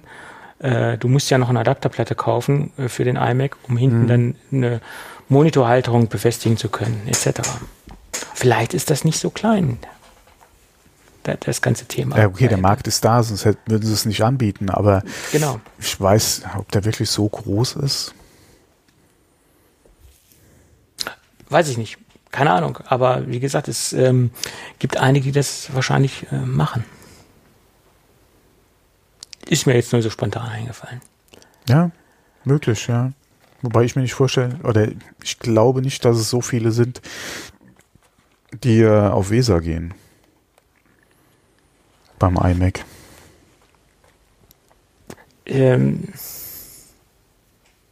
also was, was ich so auf Instagram sehe, ich verfolge ja einige dieser Desktop-Setup-Compilation-Seiten, wo viele ihren mhm. Schreibtisch präsentieren. Und das ist jetzt natürlich auch wieder eine selbst zusammengestellte Auswahl an diesen, an diesen Setup-Seiten. Und diese Setup-Seiten sind natürlich logischerweise mehr im Apple-Umfeld unterwegs, ganz klar. Aber das ist ja auch die Zielgruppe, die wir uns gerade jetzt mal angucken wollen. Und jeder Dritte, würde ich sagen, der ein iMac hat, der benutzt auch das Ding an einem äh, Monitorarm äh, etc. Das ist meine, meine Wahrnehmung. Hm. Weil du hast auch viele Vorteile. Du hast deinen Schreibtisch clean, du hast nichts rumstehen, du hast, äh, je nachdem, wie du das Ganze anbringst, viele schrauben das Ding an die Wand äh, und haben dann wirklich vorne einen sehr cleanen Schreibtisch, Tastatur, Maus, mehr nicht äh, und haben dann ein sehr, sehr schickes Setup. Das, das sehe ich sehr, sehr oft. Hm. Okay. Aber das kann ja auch ganz anders aussehen. Das kann dir eigentlich nur Apple sagen. Und dann gibt es ja natürlich auch immer noch den Markt der Third-Party-Adapter-Anbieter, die Adapter herstellen, die jetzt nicht, äh, ja, die trotzdem funktionieren hinten. Und du musst jetzt ja nicht den Original-Apple-Adapter verwenden, um das Ganze zu betreiben. Da gibt es ja auch ein paar, die das machen. Die gibt es auch noch, ja. Ja. Allerdings würde ich das nicht empfehlen in dem Fall. Gut. Dann gab es noch ein paar Gerüchte über die AirPods Studio-Geschichte, über die Over-Ear-Kopfhörer. Hast du da die äh, Design-Leaks gesehen? Äh, ich habe ein paar Bilder gesehen und war da jetzt nicht so begeistert davon. Ich war erstaunt. Ich war sehr erstaunt, dass, dass, dass die angeblich so aussehen sollen. Die Geschichte dahinter ist, dass angeblich ähm, John Prosser ein Video zugespielt bekommen hat, wo er äh, Prototypen oder besser gesagt das finale Design gesehen hat auf diesem Video. Dazu muss man sagen, war seine Begründung, um die Quelle zu schützen, hat er die Dinger nachrendern lassen oder das aus dem Video nachrendern lassen. Also das ist quasi nicht das, was man da gesehen hat, sind Renderings, die aus aus der Quelle von dem Video stammen oder quasi die, der Ursprung oder die, der Ursprung war quasi das Video. Dementsprechend wurden die aus dem Video nachempfunden und da ein Rendering daraus gemacht. Äh, das war die Begründung, er wollte die Quelle schützen. Jetzt kann man natürlich sagen, ja, hm, Stimmt das wirklich? Ist das so? Äh, gibt es wirklich ein Originalvideo? Keine Ahnung, kann man ein großes Fragezeichen dahinter setzen. Ähm, wird man dann sehen, wenn die Dinge auf den Markt kommen. Sie erinnern mich so ein bisschen an die Bowers and Wilkins äh, äh, Dinger, diese PX-Reihe. Das war so der erste Eindruck, wo ich die gesehen habe. Das Design sieht so ein bisschen auch, in, geht das so ein bisschen in die Retro-Richtung so ein bisschen in, in Studio-Kopfhörer äh, rein, würde ich sagen. Ähm, hat mir jetzt auch nicht auf den ersten Blick äh, gefallen. Ähm, allerdings ist dort doch alles in den Bildern erklärt, was wir in, in den Gerüchten gehört haben. Austauschbare, äh, austauschbare Bepolsterung, äh, Kopfhörerbepolsterung, austauschbar per Magnet, also per Magnethalterung an dem Gerät. Das hat sich auch alles so in diesen Design-Renderings wiedergespiegelt. Das wurde auch dann quasi nochmal äh, oder die alten Gerüchte wurden dann halt nochmal auch bestätigt aus dieser ganzen Geschichte. Was allerdings neu ist, USB-C als äh, Lademöglichkeit. Angeblich kein Klinkenstecker mehr. Äh, jetzt stellt sich natürlich die Frage, USB-C kann ja auch äh, Audio übertragen. Hat man dann die Möglichkeit, das Ding per USB-C-Kabel nicht nur aufzuladen, sondern auch direkt mit einem Rechner zu verbinden und darüber Musik zu hören, ohne dass man über Bluetooth geht? Fragezeichen. Das hat keiner bisher beantworten können. Hm. Weil wenn das nämlich funktionieren würde, dann wäre ich ja. eher im Spiel, als wenn nur Bluetooth funktionieren würde. Mhm. Weil dann hast du halt direkt am MacBook die Möglichkeit, im iPad etc. da das Ding zu verwenden, ohne Bluetooth verwenden zu müssen. Ähm, ja. Und dann soll das Ding einen U1-Chip haben, Ja, mittlerweile hat ja fast jedes Gerät, was Apple jetzt aktuell rausschmeißt, einen U1-Chip. Und dieser U1-Chip soll dazu da sein, um diese in der Gerüchteküche aufgetretene Detektierung von links und rechts ähm, zu lokalisieren. Das heißt, ich kann das Ding ja aufsetzen, wie ich will. Er steuert automatisch den richtigen Kanal an. Ich muss jetzt nicht mal darauf achten, wo es jetzt links, wo es rechts. Das war ja auch ein Feature, ähm, was in den letzten Wochen ähm, durch die Gerüchteküche gegangen ist. Und das wollen die halt über den U1-Chip realisieren. Mhm. Das ist das, ähm, wozu unter anderem auch der U1-Chip da sein soll. Auch natürlich zur Detektierung, wo sich das Gerät gerade befindet äh, und um das Gerät aufzufinden quasi. Ähm, Sennheiser hat das ja auch mit ein, zwei Modellen, glaube ich, gemacht, äh, indem sie Teil äh, eingebaut haben, also die Teiltechnik eingebaut haben, um äh, die Kopfhörer wieder zu finden. Also sie hatten ja eine Kooperation mit Teil oder sind eine Kooperation mit Teil eingegangen und das ähm, muss Apple ja logischerweise nicht machen, weil die ja an ihren AirTags arbeiten und dann, wenn die überall ihren U1-Chip reinknallen, im Endeffekt tu, tun sie dann das Gleiche, um das Ding einfach wiederzufinden. Tja, bin ich gespannt. Ja, aber kommen die AirTags noch? Die kommen noch, ja. Kommen wir zum zweiten Punkt. Prosser hat angeblich auch ein Video zugespielt bekommen, oh, wo er die AirTags, gesehen hat. Ja, und, und wahrscheinlich auch, auch noch die AirPower-Matte. Ja. Nee, da hat er jetzt, da gab es jetzt keine großartigen neuen Gerüchte drüber. Oh, okay. Da, also jetzt nichts, was ich mitbekommen hätte. Ähm, aber jedenfalls hat er da ein, auch ein Video zugespielt bekommen, wo er dann auch wieder ein Rendering daraus gestaltet hat. Und im Endeffekt sieht man dort diese iTex, AirTags, nicht iTex, AirTags, äh, so, ein, so, ein, so ein Footprint eines Kronkorken, würde ich sagen. Das ist ungefähr die Größe. Ähm, aufladbar über QI. Äh, und das, der Punkt, der mich sehr positiv gestimmt hat, dass die AirTags wahrscheinlich doch noch kommen, ist folgender. Ähm, es ist ja in der letzten Zeit ganz stark in der Gerüchteküche unterwegs, dass auf der Rückseite des iPhones diese magnetische Geschichte sich befinden soll, damit das iPhone den Ladepunkt schneller findet. Mhm. Also zum Beispiel auf, de, auf dem AirPower-System etc. Nun kann man das Ganze natürlich auch rumdrehen und sagen, äh, diese, diese magnetische Geschichte, ist auch dazu da, um die AirTags aufzuladen, dass sie nicht unbedingt runterfallen etc. Klack per Magnet auf diesen vordefinierten Punkt und ich kann die AirTags dort aufladen. Dann kann man das Ganze noch weiter spinnen. Mm, es gab ja die Gerüchte äh, um diese Power Drop Technologie, also Reverse Energy, also die Energie, die das Gerät abgeben kann. Vielleicht könnten dann auch in Zukunft die nächsten AirPods, also die klassischen AirPods in ihr AirPods Pro und die normalen AirPods auch mit dem Ladecase auf diesem magnetischen Punkt äh, aufgeladen, über diesen magnetischen Punkt aufgeladen werden. Also von daher passt das alles eigentlich so schön zusammen, was wir derzeit aus dieser Gerüchteküche hören. Magnet, äh, magnetische Punkte auf dem iPhone, AirTags und so weiter. Also theoretisch ergibt das alles Sinn. Ob wir das in der Praxis auch so sehen werden, ist eine ganz andere Geschichte. Das ist es, ja. Ich bin auch noch nicht davon überzeugt, dass bei der nächsten äh, iPhone-Präsentation wir AirTags sehen werden.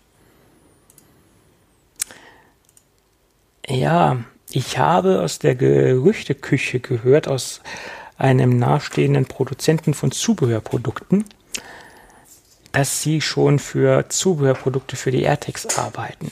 Allerdings kann ich keine Marke nennen, ähm, weil wenn man sich die Renderings anschaut, sind die AirTags komplett rund, haben keine Öse, haben keine Befestigung, haben keine Halterung.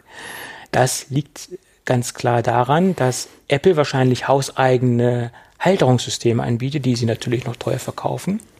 So entweder kleine Täschchen, kleine Haken, Befestigungssysteme für die unterschiedlichsten äh, Einsatzgebiete vielleicht auch fürs Hundehalsband etc.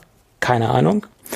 Ähm, und das ruft natürlich auch Third-Party-Anbieter auf, auf den Plan. Und deswegen glaube ich schon, dass dieser Hersteller, der mir da was zugeflüstert hat, schon die ähm, Wahrheit sagt und dass wir auch AirTags sehen werden. Ja, jetzt Ja, jetzt Oder- zum I das ist ja die also passend zum iPhone Release oder Ja. spätestens dann, wenn wir die Apple Silicon Max dieses Jahr noch sehen werden, weil die müssen ja dieses Jahr kommen, weil Cook hat ja gesagt, dieses Jahr sehen wir noch einen. Ja, wobei, wenn, dann würde ich denken, oder dick, das, dick ja, Das passt eigentlich zum iPhone, Ja, diese genau. AirTags im Endeffekt, klar. ja. Und stell dir jetzt nochmal vor, dieses kommende iPhone 12, das hat ähm, wirklich diese magnetische Rückseite. Und die erklären dann erstens, warum diese Rückseite magnetisch ist. Und die sagen, hey, da kannst du deine AirTags dran klicken und kannst die aufladen. Dann würde das Ganze auch diese Präsentation einen Sinn ergeben, warum wir die AirTags jetzt noch nicht auf dem Apple Watch Event gesehen haben, sondern weil sie zusammen mit dem ähm, iPhone 12 kommen. Das würde das Ganze rund machen. haha, rund. Rund. Vielleicht packen sie die ja auch anstatt des Netzteils zu den iPhones dazu. Nein. Kleiner Scherz. Es war ein Witz. Apple schenkt dir einen feuchten Käse, aber keine AirTags. Ähm, Noch nicht mal einen feuchten Käse. Genau. Ähm, ja, AirTags. Gut, dann gab es noch weitere Gerüchte zum Thema iPhone. Wo habe ich denn das jetzt hingepackt? In meinen geistigen um- Umnachtung. Das iPhone 12 mit 4,5 Zoll. Das hat ja noch keinen direkten Namen. 4,5 Zoll? Ja, es gibt 5 4 5,4 soll rauskommen, 6,1, 6,7. Und es soll auch, wie gesagt, die neue Größe, wie gesagt, soll 5,4 sein. Das war Ah, ja, nee, ich hatte eben lange her. 4,5 verstanden. Nee, 5,4. Es kann sein, Ah, ich okay, okay. versprochen Ja, habe. Kommt gut, öfter gut, mal gut. vor. Äh, man wird ja älter. Jedenfalls 5,4 Zoll. Da gab es ja noch keine Namensgebung. Und der Leaker Love to Dream, äh, der hat äh, rausgehauen, dass das Ding iPhone Mini heißen soll. Halte ich auf den ersten Blick für etwas weit hergeholt. Wenn ich mir das ganz genau überlege, könnte das klappen mit der Namensgebung. Äh, warum nicht? Wir haben ja auch ein iPod, äh, ein iPad Mini. Wir hatten einen auch iPod Mac Mini. Mini. Oder wir haben Ja, einen genau. Mac Mini. Ja. Ein iPod Mini hatten wir, gibt's ja nicht mehr, ne? und der ist weg. Also könnte das passen und es wäre, würde dementsprechend auch dem Kunden sofort sagen, nee, das ist das Mini-Modell. Und das Schöne ist, der Ming-Chi Ku hat dem Ganzen auch noch Recht gegeben. Das ist dann immer schön, wenn sich zwei einig sind. Und hat gesagt, dass ähm, das iPhone 12 Mini das einzige iPhone ist, was eine kleinere Notch haben wird. Und das hat er deswegen begründet, weil die ganzen Informationen, die rechts und links von der Notch stehen, bei dem kleinen Gerät mit 5,4 Zoll nicht mehr reinpassen würden, wenn sie die Notch nicht kleiner machen würden. Also Uhrzeit, Carrier, Icon, äh, Empfangsstärke und so weiter. Das würde sonst nicht mehr reinpassen. Und deswegen wird die Notch beim iPhone Mini kleiner sein. Jetzt frage ich mich natürlich, wenn sie in der Lage sind, das beim iPhone Mini, ich nenne es jetzt mal einfach Mini, kleiner zu machen, warum machen sie es denn nicht auch bei den anderen Geräten kleiner? Also wäre dann die logische Schlussfolgerung, das auch dort zu tun. Ja, ist Warten wir mal ab, ja. Vielleicht wird's ja Ja. kleiner. Das sagt ja die Gerüchteküche nicht. Es soll ja angeblich nur beim 12 Mini sein. Ja, okay, nur weil man noch keine Gerüchte gehört hat. Ja, Ming Chi Kuo hat eine sehr hohe Trefferquote. Wir werden es im Oktober wissen. hoffen wir, ähm, dass es jetzt zeitnah kommt. Es gab ja sogar die Gerüchte, dass der 30. Ähm, September noch stattfinden soll. Und das haben sie deswegen abgeleitet, weil am Apple-Event haben sie ja das iPhone, äh, iPad gezeigt und haben da einen neuen Event im Kalender, also als Demo eingetragen. Und dieser neue Event, den sie dort eingetragen habe, der, haben, das war der 30. September.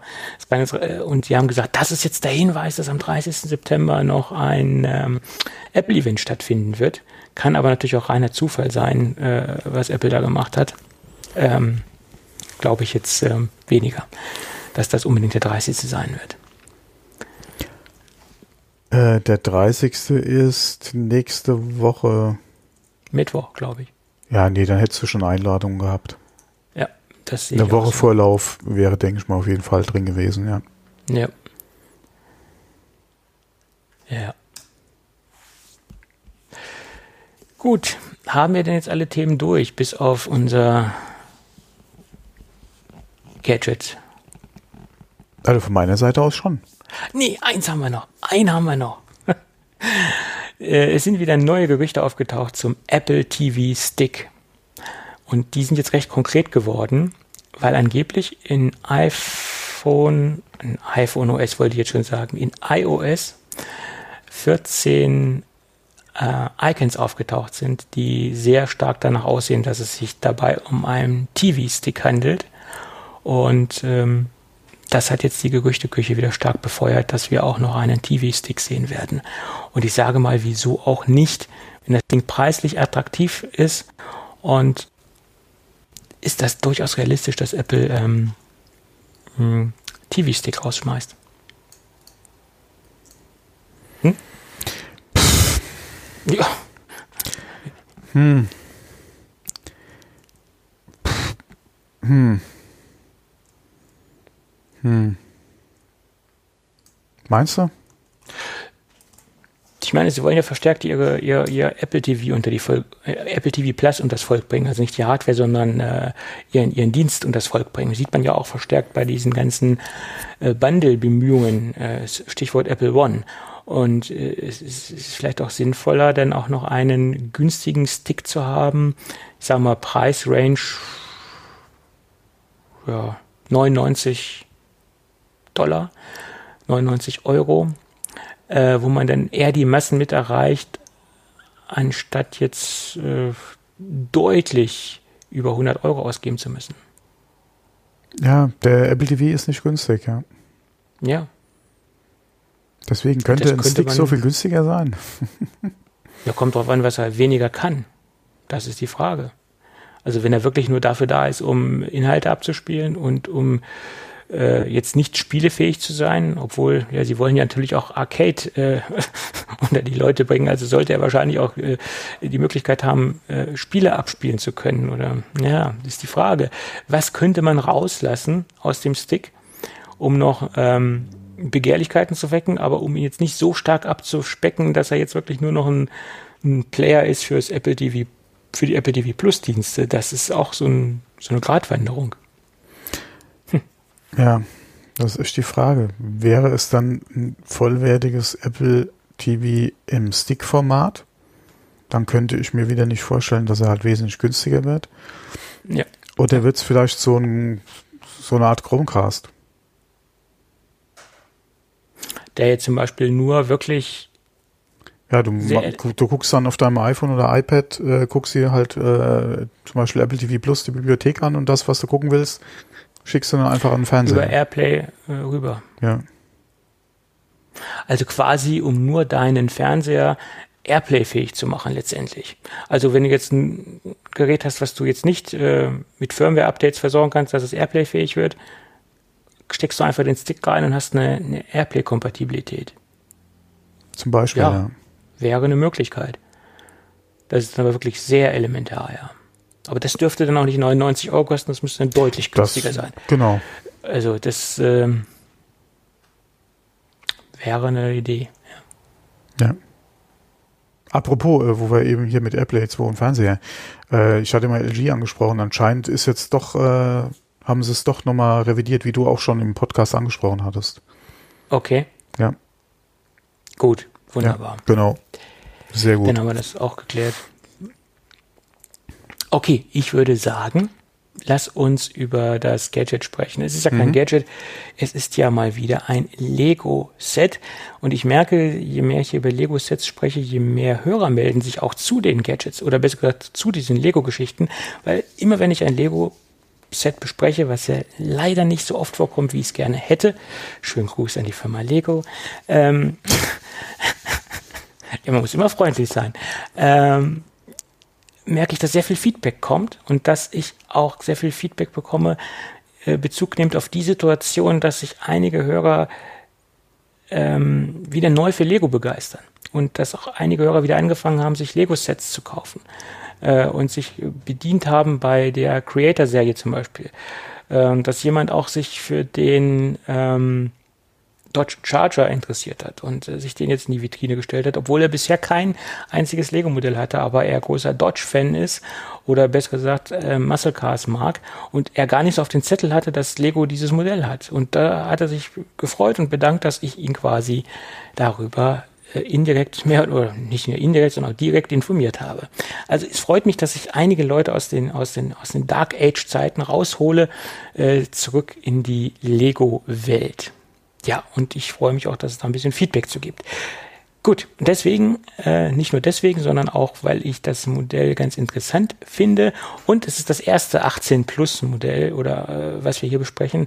Nein, 18 Plus hört sich nicht jetzt irgendwie nach FSK-Freigabe ein, sondern es ist quasi auch ein Modell, was in erster Linie sich an Erwachsene richtet. Das ist ein Vitrinenmodell und ein Modell für äh, ja, eher für Sammler, die das als äh, Showobjekt haben wollen, für ihre Vitrine, für einen Schreibtisch, was auch immer. Und es ist ein Modell aus der Star Wars-Reihe, äh, wie gesagt, ein 18 Plus Modell und es ist aus der Helm-Serie. Da gibt es ja mittlerweile eine Serie, gibt da verschiedene Helmtypen, speziell aus der Star Wars-Reihe. Es gibt zum Beispiel auch einen TIE Fighter-Helm. Und ich glaube, nächstes Jahr kommen auch nochmal drei neue Modelle auf den Markt äh, aus dieser Serie, also aus dieser speziellen Star Wars Helm-Serie. Also die Serie wird quasi äh, erweitert.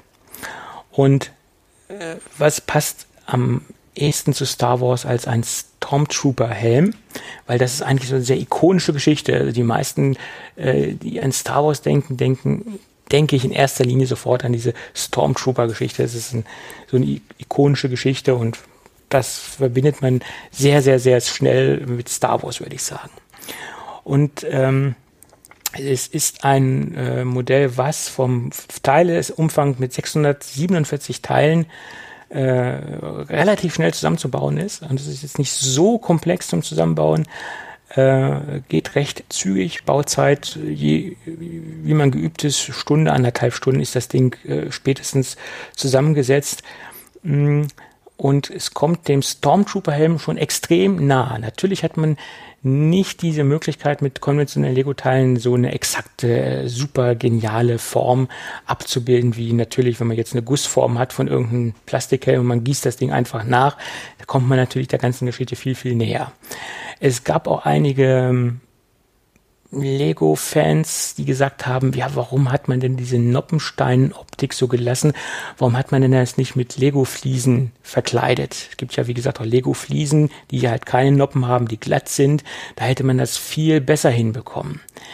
Ich glaube, das hat man absichtlich nicht gemacht, weil man auch diese Charakteristik lassen wollte äh, von diesen klassischen Noppensteinen und wollte die charakteristische Lego-Eigenschaft ähm, im Helm belassen oder in dieser Bauform belassen und wollte das quasi zusammenführen mit dieser Star Wars-Geschichte und wollte das so, wie es dort ist, ähm, einfach als Statement stehen lassen, ist meine Meinung. Und je länger ich mir dieses Objekt anschaue, je länger ich mir diesen Helm anschaue, freunde ich mich auch mit diesen, mit der Noppenstein-Optik an. Und ich bin der Meinung, dass sie das sehr gut hinbekommen haben, wenn man bedenkt, dass sie sich bei Stand, mit Standardbauteilen auseinandergesetzt haben und da jetzt keine großartigen äh, Sonderelemente, Sondersteine verbaut haben, haben sie das sehr gut hinbekommen. Man muss auch bedenken, das ist jetzt nicht so ein riesengroßer Helm. Und je kleiner ein, ein Objekt ist, je schwieriger wird es, äh, das mit konventionellen Lego-Bauteilen nachzubauen. Es ist einfach, wenn man jetzt ein großes Objekt hat, dann hat man viel mehr Gestaltungsmöglichkeiten, viel mehr Möglichkeiten, Formen anzuwenden, als bei einem relativ kleinen Objekt. Das ist jetzt nicht so ein Riesending. Ich würde sagen, das hat so eine so eine Grundhöhe wie so eine Cola-Dose. Äh, der Helm, da ist ja noch ein Ständer, wo der Helm drauf montiert wird, dass er auch dementsprechend frei steht, wie so eine, wie so eine Büste quasi. Und ähm, es ist jetzt nicht so ein Riesenobjekt. Äh, sind halt, wie gesagt, auch nur 647 Teile. Ja, das ist eigentlich auch das, was ich zum Helm sagen kann. Äh, trifft, äh, kommt dem Original sehr nah und man hat die charakteristische Noppenstein-Optik. Dann hat man noch eine Plakette mit der äh, Bezeichnung und ein paar Details zum Objekt, die dabei ist, die man quasi am Ständer befestigt. Und das ist ein großer Pluspunkt. Die Plakette ist bedruckt. Das ist für mich essentiell. Das finde ich wichtig, dass man, äh, dass die Plakette bedruckt ist. Bei vielen Lego-Modellen ist es so, dass man das mit Aufklebern regelt, aber hier hat man einen Print und das gibt dem Ganzen noch eine gewisse Wertigkeit. Ich finde, Lego sollte viel, viel mehr ähm, Steine wieder bedrucken und von diesen unsäglichen Aufklebern weggehen. Das, weil ein bedruckter Stein, äh, eine bedruckte Plakette gibt dem Ganzen viel mehr Wertigkeit, viel mehr Langlebigkeit auch als ein Aufkleber. Das ist für mich immer ein Horror, wenn da Aufkleber bei sind. Aber das hat man hier wirklich mit einer bedruckten Plakette gelöst. Riesen Pluspunkt. Hm. Der empfohlene VK liegt, glaube ich, bei 60 Euro, wenn man den bei Lego kauft. Derzeit ist er bei Amazon im Angebot für 48 irgendwas, also oh, okay. deutlich reduziert. Und ich finde, das ist angemessen mittlerweile. Der Straßenpreis ist, wie gesagt, stark nach unten gegangen und das ist für das Set vollkommen angemessen. Was ich noch als kleine Empfehlung äh, hätte, die wahrscheinlich auch auf taube Ohren stoßen wird, aber ich möchte sie trotzdem ablassen. Ähm, wir haben ja, wie gesagt, äh, diese, diese drei Helme, die es mittlerweile gibt und auch zu allen äh, Helmen oder auch zu allen Ausrichtungen, sei es der TIE Fighter oder sei es ein Stormtrooper, gibt es ja auch logischerweise Minifiguren. Und ich, ich finde, dieses Set hätte, es hätte noch eine Abrundung gegeben, wenn man unten neben der Plakette oder auf dem Standfuß noch eine Minifigur gesetzt hätte, zum Beispiel einen TIE Fighter Piloten oder einen Stormtrooper ähm, daneben gesetzt hätte, dann hätte das ganze Set noch eine gewisse Abrundung gehabt und man hätte noch eine eine runde Sache gehabt. Das hätte dem Set noch sehr gut zu Gesicht gestanden äh, finde ich. Aber das äh, ist jetzt kein Meckern am Produkt, sondern letztendlich äh, wäre noch die Kirsche auf der, auf der Sahnehaube gewesen. Ja. Ansonsten schönes Set und ich denke, es ist nicht nur was für Lego-Fans, sondern auch für, für Star Wars-Fans. ja, dafür hat's Lego gemacht, ja. Ja, aber es soll ja auch Leute geben, die nichts von Lego halten, aber sich Star Wars Items holen. Und dafür ist das Ding natürlich äh, prädestiniert. Hm, ja. Ja. Obwohl ich ja sagen muss, ganz, ganz, ganz, ganz, ganz früher hatte ich auch, da gab es ja auch noch keinen Lego Star Wars, muss ich dazu sagen, wo ähm, Star Wars quasi so bei uns anfing und ich noch äh, so in den Zehnerjahren unterwegs war, also so 1987, 85, da hatte ich diese Plastikfiguren, ich weiß nicht, ob du die Marke Kenner kennst ist eine amerikanische hm. Marke von. Sagt mir jetzt auf die Schnelle nichts, ne? Ähm, die hatten Star Wars Actionfiguren, so Mini-Actionfiguren und dieses ganze Plastikzeug. Und da bin ich ja voll auf diesen Zug aufgesprungen. ja. Und das hast du hoffentlich alles noch. Ja, ich bin froh, dass ich es nicht entsorgt habe. Ah, okay. Weil gut. wenn ich mir heute die Preise anschaue, was so für so ein R2D2 bezahlt wird von diesen kleinen Figuren. Damals, glaube ich, so 8 Mark 50 oder so. Heute auf Ebay teilweise in einem schlechteren Zustand als meine äh, Figuren sind, wird so ein Ding 48, 55 Euro gehandelt. Wahnsinn. Jo, wenn jo. man dann ein paar hat. Ich hatte recht viel. Ich hatte auch diese Raumschiffe und äh, ein Millennium, Millennium Falke. Ja. Allerdings muss man dazu sagen, das Plastik war relativ ähm, Früher hat man das als Kind nicht wahrgenommen. Heutzutage guckt man sich das Plastik an und schlägt die Hände über den Kopf zusammen. Also qualitativ nicht sehr hochwertig. Hm. Aber egal. Ja, dann verkaufen, solange du noch was kriegst. Nein, nein, schön da lassen. nein, nein. Gut. Dann würde ich sagen, wenn du weiter nichts auf dem Herzen hast. Nein. Was dieser Sendung äh, zugutekommen würde, sagen wir es mal so, dann äh, hören wir uns nächste Woche wieder, wenn mhm. alles gut geht. Jawohl, bis dann. Mach's gut. Ciao. Ciao.